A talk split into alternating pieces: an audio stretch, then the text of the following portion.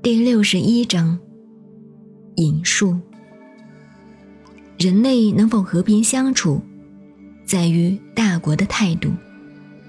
大国者下流，大者宜为下。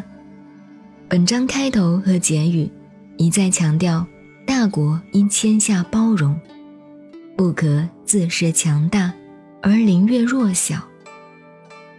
谦下以外。老子还说到辞敬，辞敬是针对躁动而提出的。躁动则为贪欲所驱使，而易产生侵略的行为。老子感于当时各国诸侯以力相上，妄动干戈，因而呼吁国与国之间当谦虚并容，特别是大国要谦让无争。才能赢得小国的幸福。